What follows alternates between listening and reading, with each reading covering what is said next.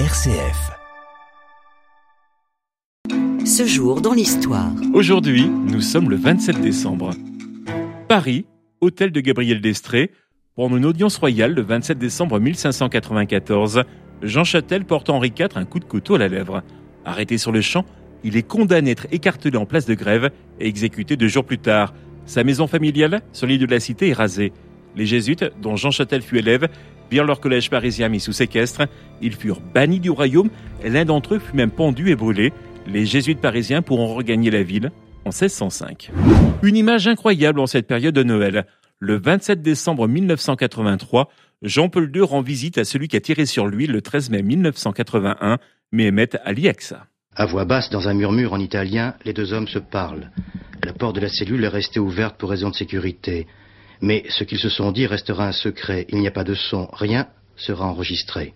Jean-Paul II, depuis ce matin, est le seul à savoir pourquoi Aliaka a voulu le tuer. Le pape entendait aujourd'hui pardonner personnellement. C'était en fin de matinée à la prison romaine de Rébibia. On ne connaîtra jamais le commanditaire de cet attentat, mais Mehmet Ali Aksa a été libéré en 2010. En proie à des troupes depuis un an, l'Afghanistan connaît le 27 décembre 1979 un coup d'État le président du Conseil révolutionnaire, Hafizullah Amin, est exécuté après avoir été renversé par son rival au sein du Parti communiste, Babrak Karmal, soutenu par les troupes soviétiques entrées dans ce pays depuis le 25 décembre. Depuis la fin de l'après-midi, on comprend peut-être mieux l'envoi massif de troupes et d'armements que l'Union soviétique a effectué depuis presque 24 heures. L'URSS a franchi donc ces derniers jours une nouvelle étape dans son engagement militaire en Afghanistan et en permettant à l'ancien et au nouveau régime de Kaboul de combattre une rébellion islamique et tribale qui ne cesse de conquérir du terrain depuis mars 1979. Cette intervention soviétique dura 9 ans, entraînant l'Afghanistan dans le chaos. Ce jour, dans l'histoire. Côté culture, disparaissait en 1585, le 27 décembre, Pierre de Ronsard, l'un des poètes français les plus importants du XVIe siècle. Il est surnommé prince des poètes et poète des princes. Il était né en 1524. Et puis naissait, un 27 décembre en 1901, Marlène Dietrich, actrice et chanteuse allemande naturalisée américaine. Sa carrière est lancée par le rôle qu'elle tient dans l'Ange Bleu en 1930.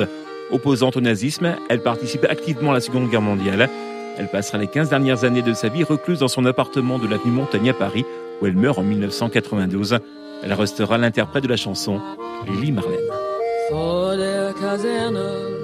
Vor dem großen Tor steht eine Laterne und steht sie noch davor.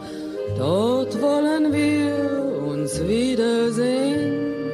Bei der Laterne wollen wir stehen wie einst Lili Marleen, wie einst Lili Marleen.